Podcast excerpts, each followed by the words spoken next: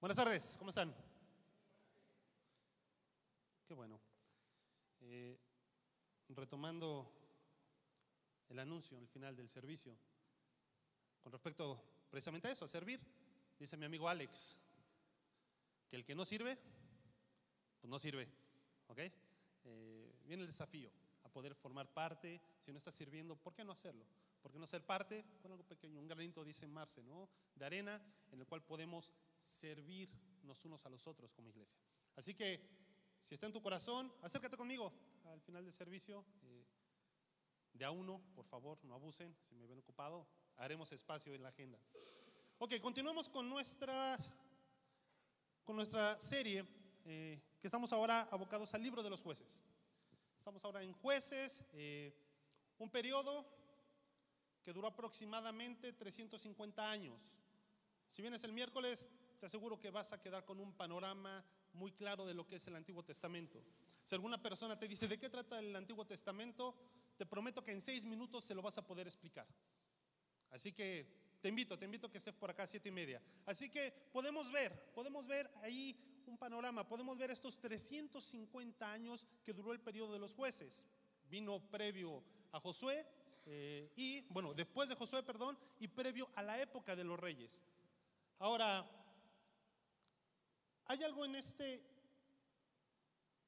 en esta situación que vivieron los jueces. Vimos con Alex la semana pasada este patrón que se representó como una espiral descendente. En lo cual, ¿qué hacía los jueces? ¿Qué hacía el pueblo de Israel? Veía, hacían lo malo delante de Jehová. Jehová los entregaba a una nación enemiga, de la cual eran oprimidos por cierto tiempo, Después en esa opresión, en esa desesperación que hacía el pueblo de Israel, clamaba al Señor. El Señor venía, eh, escuchaba su clamor y levantaba de entre ellos a un libertador para que después de ser liberados eh, viniera un periodo de paz. Esa fue la constante en el periodo de los jueces. Era una y otra vez que venía precisamente este patrón, este ciclo de como una espiral descendente. Recordando que estamos viendo nuestra serie de luces y sombras, hoy veremos eh, la parte agradable de la historia de Gedeón. Ahí vamos a ver las luces. Ya la próxima semana a Marcelo le tocará las sombras. Yo los animo, él los exhorta. Así que eso, fue, eso fue bueno. Ahora, este juez es del que más contenido, más extensión de escrito se tiene dentro del libro de los jueces. Son 100 versículos de los cuales habla la historia de Gedeón, del capítulo 6 al capítulo 8. Eh, seguido de él viene Sansón con 96 versículos. Así que es, extenso, vamos a estar leyendo varios versículos, no nos daría tiempo de leerlo, completo, pero para que tenga tu atención ¿no? durante este tiempo. Así que comenzando ya en materia, vamos, el contexto viene, vimos la semana pasada lo que pasó con Barak, con Débora, ¿ok? Y comienza, termina esta época de Débora con un periodo de 40 años de paz. Pero dice ahí en los primeros versículos del capítulo 6 de jueces que el pueblo hizo nuevamente lo malo ante los ojos de Jehová y que eso Jehová los entregó en manos de los madianitas. Esta nación enemiga vino, venía año con año con sus cosechas, sembradíos, con los animales, montañas, con el hecho de poder esconderse debido al temor que había cuando estaban estas invasiones. Dice la escritura, después de este periodo de siete años, ¿no?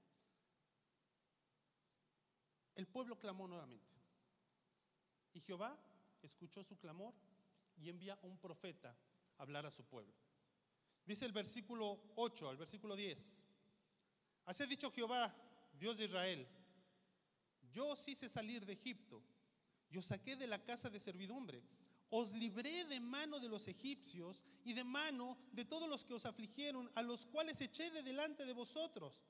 Y os di su tierra y os dije, yo soy Jehová vuestro Dios. No temáis a los dioses de los amorreos en cuya tierra habitáis pero no habéis obedecido a mi voz. Estaban en las consecuencias de haber desobedecido lo que Dios les había dicho que iba a pasar. Así que en el versículo 11 entra en escena Gedeón. El juez del que vamos a estar hablando el día de hoy. Dice del versículo 11, y vino el ángel de Jehová y se sentó debajo de la encina que está en Ofra, la cual era de Joás Abieserita, y su hijo Gedeón estaba sacudiendo el trigo en el lagar. Un lugar, el lagar era el lugar donde había una prensa, ¿no? Para, para las vid, para las uvas, ¿no? Y se hacía eh, el vino, eso es un lagar. Entonces, eh, el ángel de Jehová, dice, para esconderlo de los madianitas, y el ángel de Jehová se le apareció y le dijo, Jehová está contigo. Pon atención aquí, dice, varón esforzado y valiente. Y Gedeón le respondió, ah, Señor mío, si Jehová está con nosotros, ¿por qué nos ha sobrevenido todo esto? ¿Y dónde están todas sus maravillas que nuestros padres nos han contado, diciendo, ¿no nos sacó Jehová de Egipto? Y ahora Jehová nos ha desamparado y nos ha entregado en mano de los madianitas. Y mirándole Jehová, le dijo, ve con esta tu fuerza y salvarás a Israel de la mano de los madianitas. Esta porción podría parecer que Jehová, el ángel de Jehová, estaba siendo sarcástico.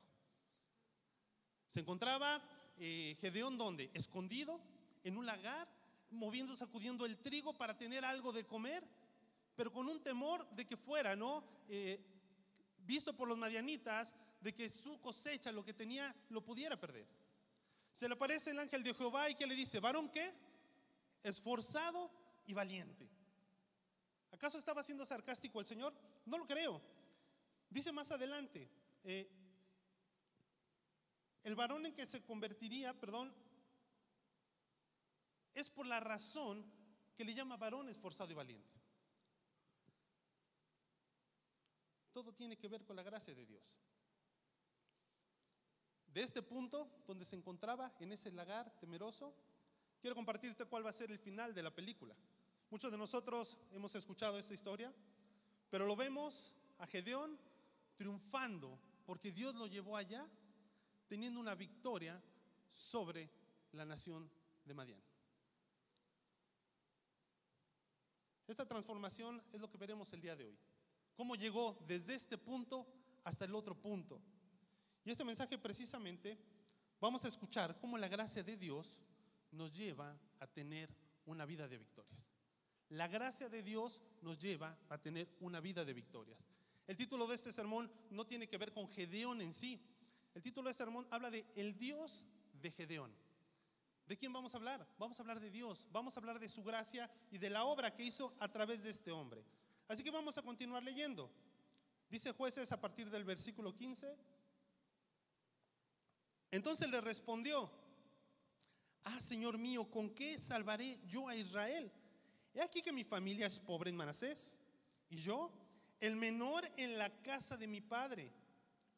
Jehová le dijo, ciertamente yo estaré contigo. Y derrotarás a los madianitas como a un solo hombre. Y él respondió, yo te ruego que si he hallado gracia delante de ti, me des señal de que tú has hablado conmigo. Quiero preguntarte, ¿te suena familiar esta historia? ¿No se te hace así como un déjà vu? ¿No lo hemos visto previamente? ¿En quién?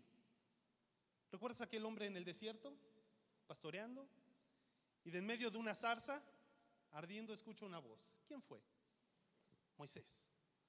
No vamos a estudiarlo, no vamos a meternos con Moisés ahora porque nos tomaría tiempo, pero sí quiero mencionar esas similitudes entre el llamamiento de Moisés y el llamamiento de Gedeón. ¿Qué hicieron ambos? Ambos reconocieron que era Dios el que les estaba hablando. ¿Ok? Ambos lo reconocieron. También a ambos se les había asignado una misión. Tenían que cumplir con algo que Dios les había dicho. ¿Qué era qué? Tenían que liberar a su pueblo. ¿Qué había con ambos? Ambos tuvieron miedo. Y eso es algo característico que dentro de este estudio vamos a ver de Gedeón.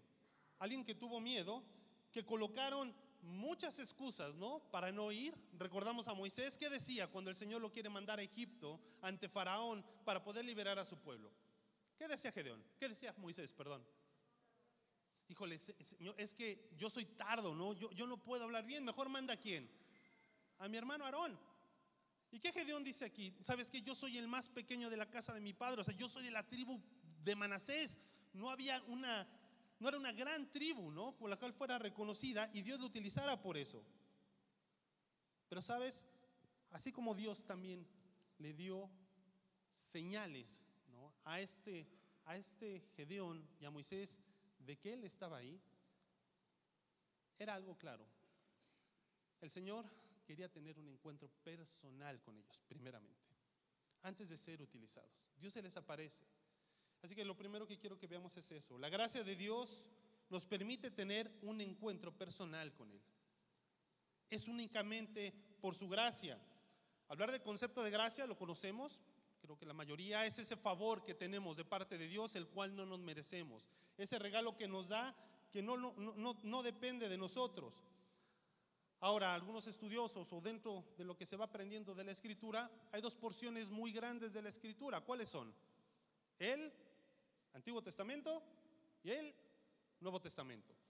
Vemos ahí dentro del Nuevo Testamento eh, algunos escritos que nos hace ver esa, esa diferencia, que el Antiguo Testamento se basaba sobre todo en el periodo de la ley. ¿Y el Nuevo Testamento en qué se basaba? ¿En el periodo de qué? De la gracia. Y llega en nuestra mente a existir esta dicotomía de que el Antiguo Testamento era la ley, el Nuevo Testamento era la gracia, así que ¿podemos ver nosotros la gracia de Dios en el Antiguo Testamento? Sí. Dios libera a un pueblo de Egipto, de esa esclavitud, de esa opresión. ¿Lo liberó porque eran buenos? ¿Por qué lo liberó? Por gracia. Ese es el concepto de gracia. Dios decide en su inmensa sabiduría, amor y misericordia liberar a este pueblo.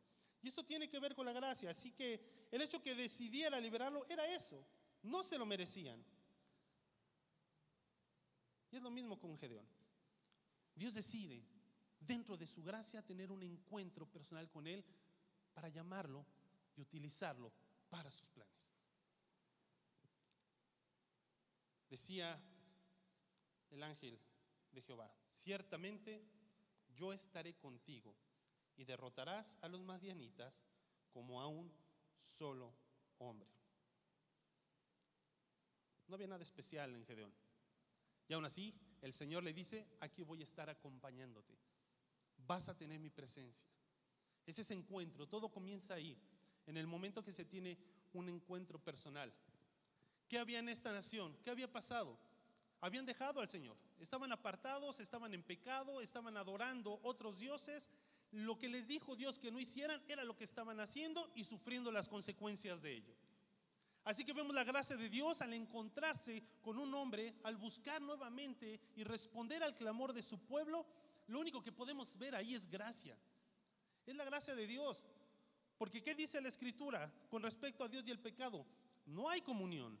Dice primera de Juan, Dios es luz y no hay qué, no hay ningunas tinieblas en él. Eso comenzó desde el momento en que Adán y Eva decidieron pecar en el huerto del Edén. ¿Y qué hizo el Señor? Los separó de su presencia. Porque no puede haber esa relación entre el pecado y Dios. Es la santidad. Así que podemos ver cómo aún así, por gracia, el Señor viene a buscar a esta nación y a este hombre. Dios vino a encontrarse con un hombre, dice ahí, que solamente había escuchado de él. Había escuchado lo que sus padres habían dicho con respecto a Jehová, hasta el momento en que se encuentra. Dice en el versículo 22, viendo entonces Gedeón, que era el ángel de Jehová, dijo, ah Señor Jehová, que he visto el ángel de Jehová, dice cara a cara. Más adelante vemos, ¿no? Como el Señor le dice, no temas, no morirás. Porque el hecho de ver la presencia de Dios era algo que podría traer la muerte ¿no? a las personas. Pero ¿qué hay de nosotros? Dios anhela tener un encuentro personal con cada uno de nosotros. Eh, yo creo que estamos aquí porque cada uno de nosotros lo hemos tenido. Pero no lo sé. A lo mejor alguno de ustedes todavía no ha llegado a ese punto de empezar a tener esa comunión, ese encuentro personal con Dios. Y ese es el anhelo de Dios. El anhelo de Dios es el hecho de que tú puedas conocerle. Así como Jehová mandó a su ángel a tener un encuentro personal con Moisés, con Gedeón, ¿sabes? ¿Hay alguna similitud con nosotros? ¿A quién envió el Señor? ¿A quién nos mandó? Solamente por su amor. A Cristo. El versículo más conocido de la Escritura, Juan 3:16, ¿qué dice? De tal manera, ¿qué dice? Amó Dios al mundo, ¿qué ha dado a quién? ¿Para qué? Para que todo aquel que en él cree no se pierda, mas tenga vida eterna. Dios lo dio, Dios lo envió. Y sabes, lo hizo sin importar nuestro trasfondo, así como con Gedeón. Era una persona que sus padres y el pueblo, el contexto donde se encontraba era un pueblo idólatra. Adoraban a Baal, adoraban a Cera. Pero aún así, aún así siendo pecadores, Dios envió a su ángel porque quería liberarlos. Dice Romanos 5:8, mas Dios muestra su amor para con nosotros en que qué? Siendo aún pecadores, ¿qué hizo Cristo? Murió por nosotros. Eso es gracia. Y no depende de nosotros. No tiene que ver con lo que hagamos o dejemos de hacer. Ese es el concepto de gracia, es ese regalo. No es porque tú creas, incluso tu, fe, tu creencia en sí misma no te salva. Lo único que nos salva fue la gracia de Dios al hecho de por amor enviar a su hijo a morir por nosotros. Por eso en Efesios el apóstol Pablo nos lo dice, no muy conocido, Efesios 2, 8 y 9. ¿Qué dice? Por gracia sois salvos por medio de la fe y esto no de vosotros, no depende de ustedes, es algo que Dios te da, es un don de Dios. ¿Qué dice después el versículo 9? No por obras. ¿Para qué? Para que nadie se gloríe. Vemos a Dios como honra su promesa y su palabra constantemente. Dios quiere tener un encuentro personal con cada uno de nosotros porque tiene un plan mayor que nosotros mismos.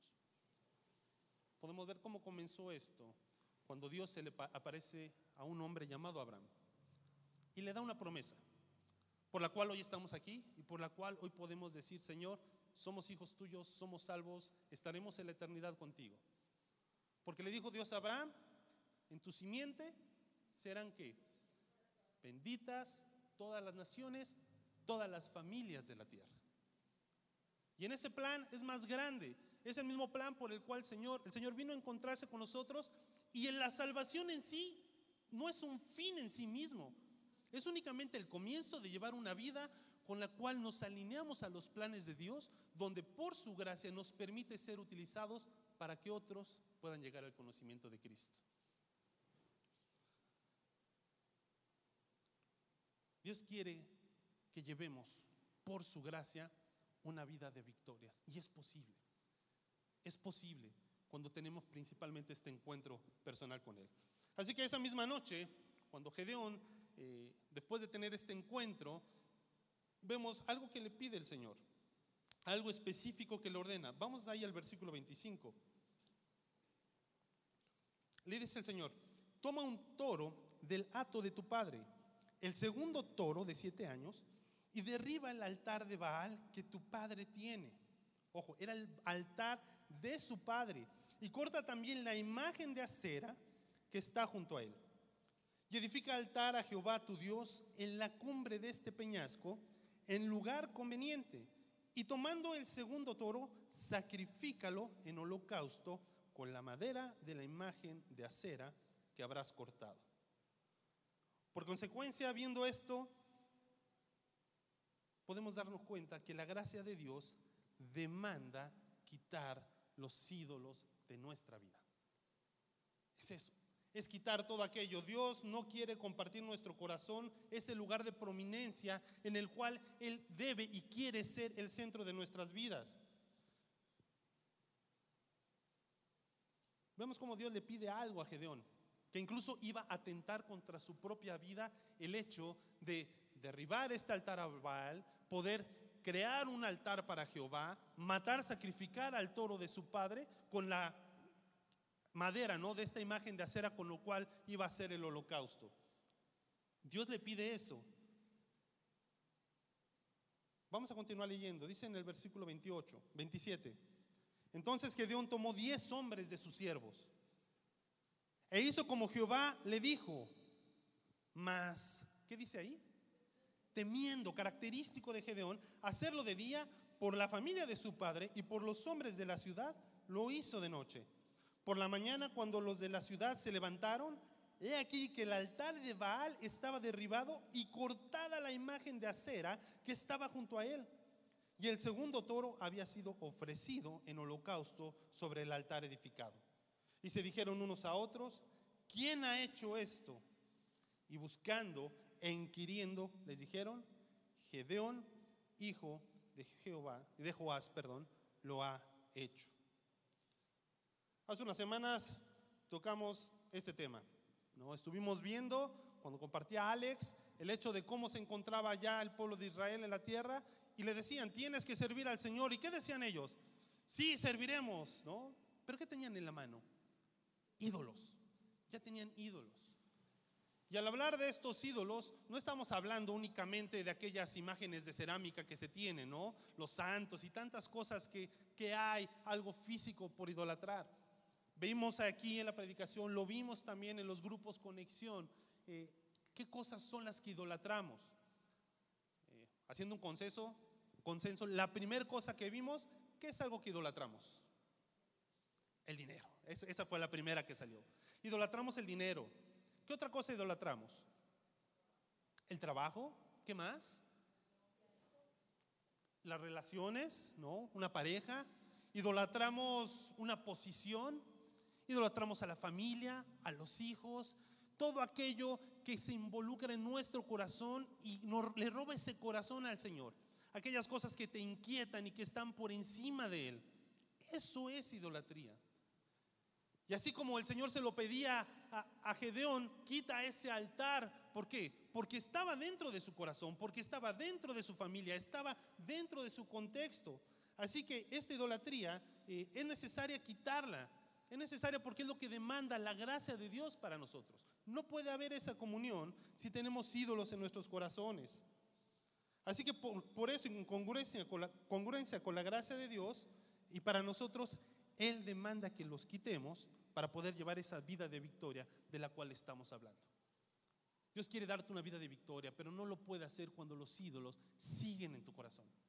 No es posible. Vamos a continuar.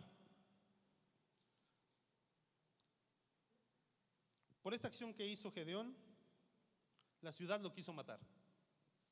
Llegaron al día siguiente, la mañana se levantaron, vieron el altar derribado, vieron la imagen de acera cortada, y en ese momento, inquiriendo quién fue, sabiendo que había sido Gedeón, esos abieseritas de esta región se acercan a Joás, el padre de Gedeón, y le dice, ¿sabes qué? Saca a tu hijo para que lo matemos. Habían quitado su ídolo. En ese momento Joás, de una manera no entendiendo yo por qué, eh, porque había sido derribado su altar, su ídolo, había sido eh, sacrificado su toro, era él, era de su rebaño, ¿no? Y aún así, cuando vienen estos hombres a pedir la vida de su hijo, él llega y le dice, alto. O sea, si alguno quiere, quiere hacer esto el día de hoy, que muera. ¿Por qué razón? Porque si Dios, si este Baal es un Dios, pues que se defienda por sí solo.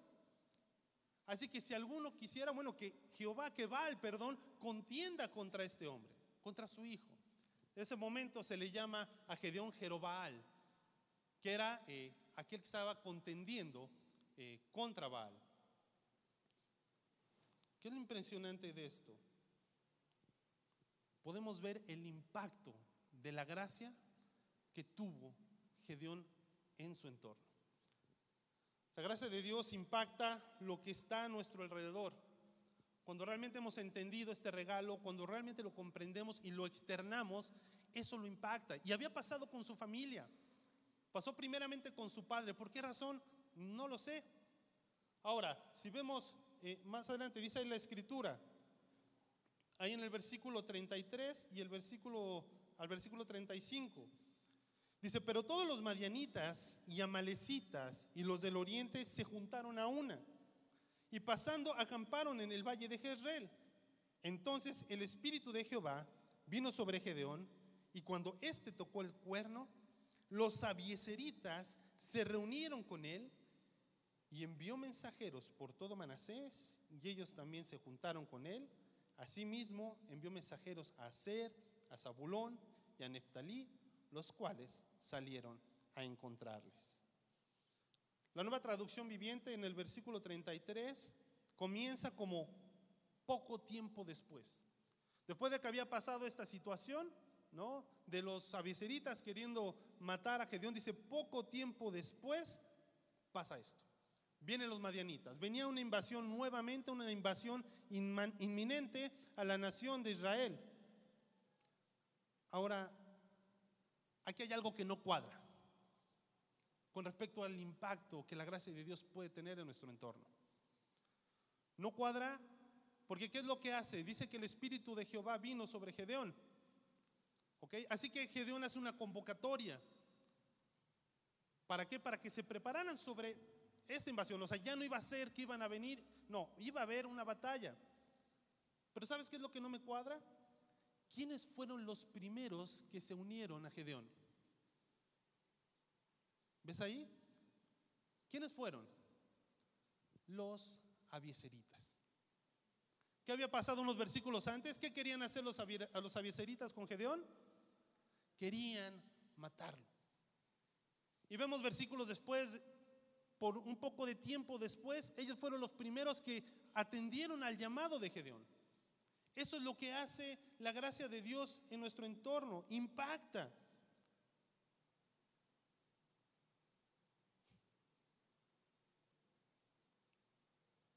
Ahora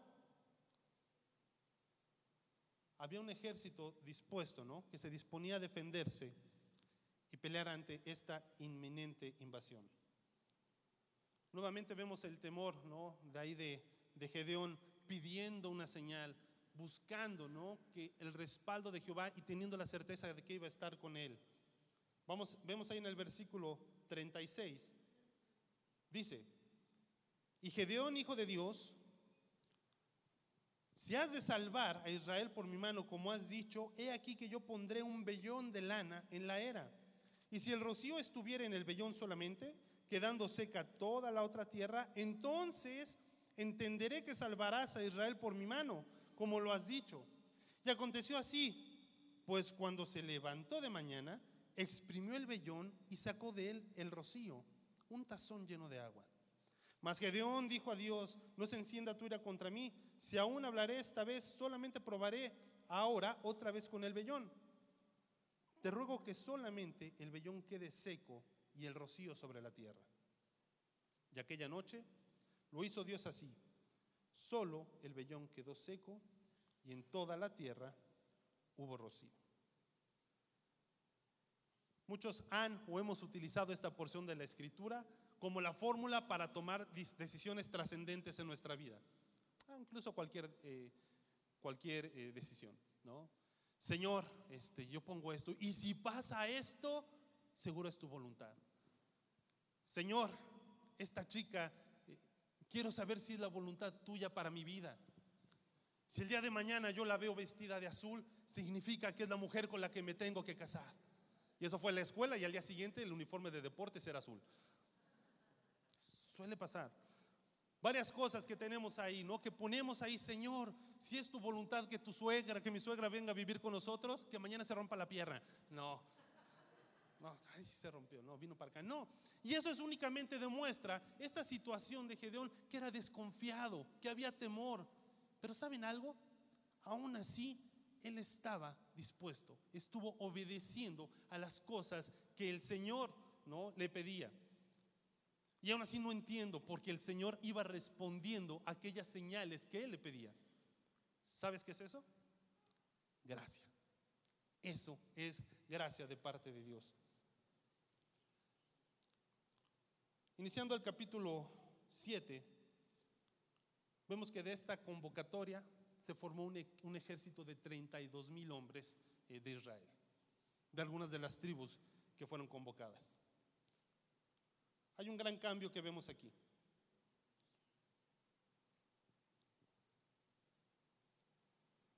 Al principio, cuando comenzamos, vimos a un Gedeón temeroso, escondido, eh, obteniendo el trigo, ¿no? Oculto, con miedo. Ahora vemos a un Gedeón avanzado, creciendo, liderando ya a un ejército de 32 mil personas listos para la batalla. El capítulo 8 nos describe, ¿no? Para ver un poquito la magnitud de lo que se venía. Eran 32 mil eh, hombres de Gedeón y el capítulo 8 nos relata de los madianitas eran 135 mil hombres. Así que si Pitágoras no se equivoca entonces, más o menos les tocaba de a cuatro y medio, ¿no? Por cabeza. O sea, era algo imposible, era algo, una locura que podían hacer, pero aún así estos hombres estuvieron dispuestos a seguir a Gedeón. Ellos habían sido impactados por él, por el Espíritu de Jehová, por la gracia de Dios en la vida. Estaban dispuestos a seguirle. Aunque había una locura de enfrentar un ejército mucho mayor que el de ellos, pero se mantenían ahí. Por último, vamos a ver el clímax. Está bien, era el último. Por último, vamos a ver el clímax de la historia. El final de la película del cual hablábamos. Esa victoria que el Señor le da a la nación de Israel a través de Gedeón. Dice jueces, capítulo 7, versículo del 2 al 7. Y Jehová dijo a Gedeón, el pueblo que está contigo es mucho para que yo entregue a los madianitas en su mano. No sea que se alabe Israel contra mí, diciendo, mi mano me ha salvado. Ahora pues, haz pregonar en oídos del pueblo, diciendo, quien tema y se estremezca, madrugue y devuélvase desde el monte de Galad. Y se devolvieron de los del pueblo 22 mil.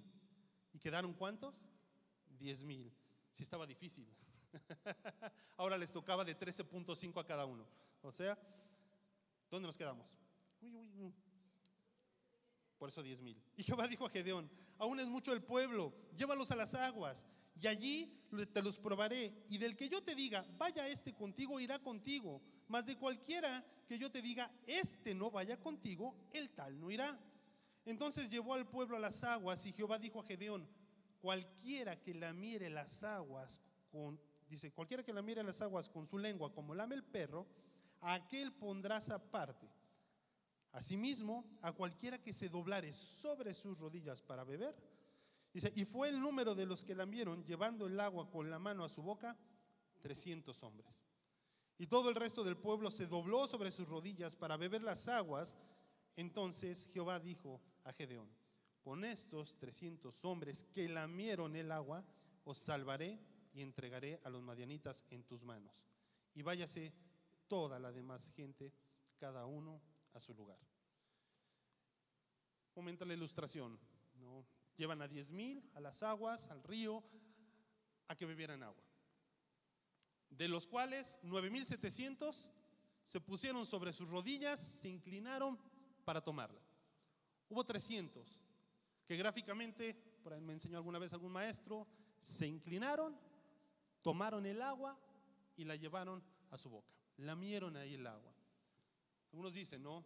Que habían ellos este ese corazón o esa manera de estar siempre al pendiente de lo que pudiera pasar ante la batalla.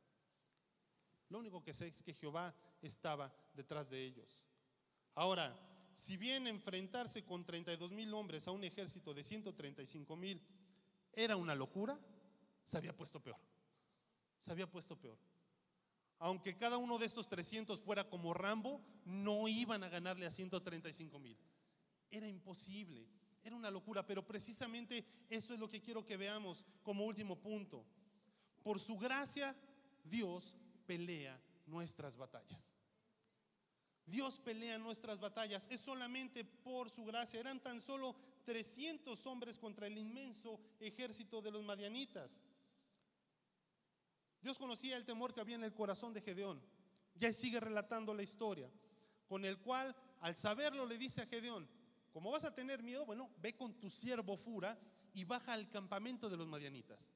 Y ahí escucharás, ¿no? Que yo soy el que te estoy entregando la batalla. Y uno de los sueños de estos madianitas lo escucha Gedeón, que era como un pan de cebada que bajaba y derribaba una de las tiendas, ¿no? Y la deshacía. Y el otro compañero de este madianita interpreta ese sueño y le dijo, esto no es otra cosa que la espada de Gedeón. Jehová nos ha entregado en sus manos.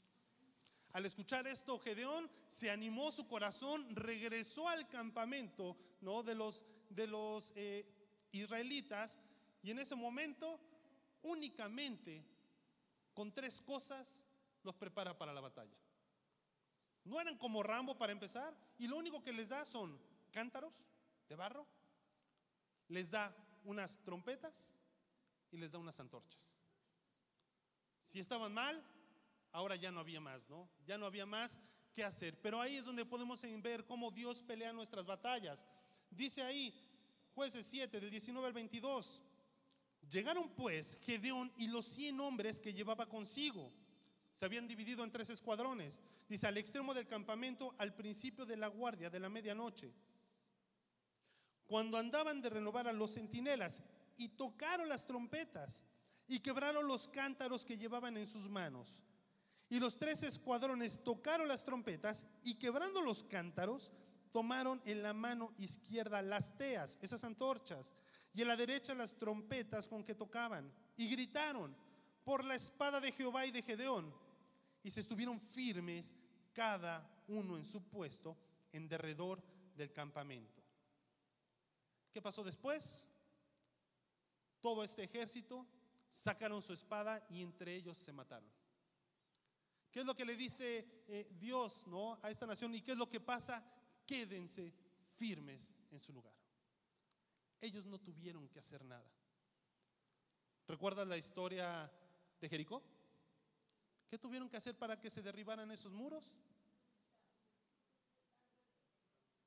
El último día gritaron y los muros cayeron.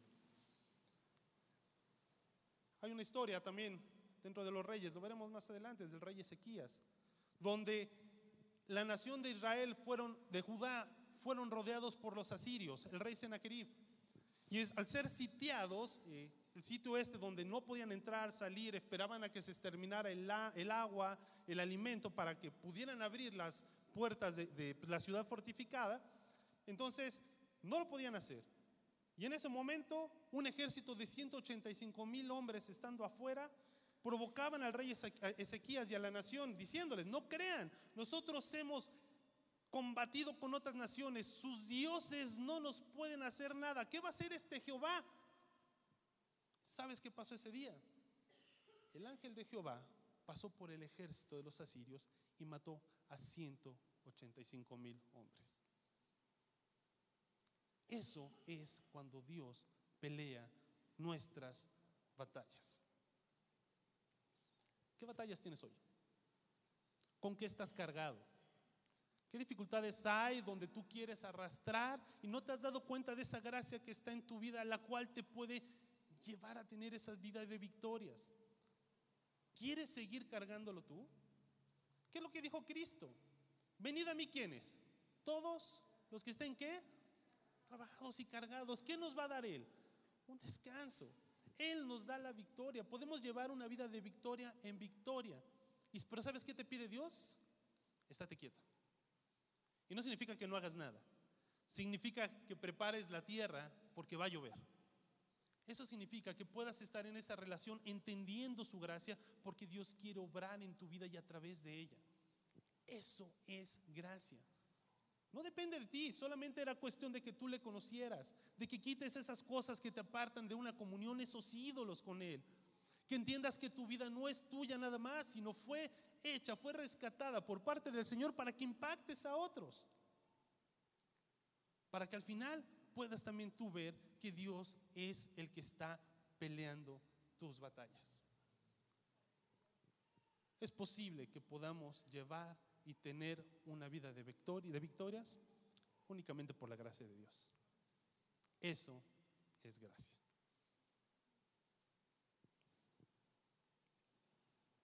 Dios y Padre, gracias Señor por ese sacrificio perfecto que hiciste por nosotros en la cruz.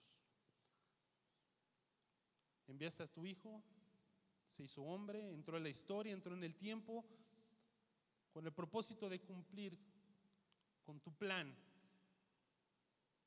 de redimir a la humanidad y poder volver a tener una comunión contigo. Dios, Permítenos ver tu gracia en todo tiempo. Permítenos responder de la manera que esperas a este regalo que tú nos has dado. Ayúdanos a vivir de acuerdo a lo que esperas de nosotros. Dios, te agradecemos por todo. En el nombre de Cristo Jesús. Amén.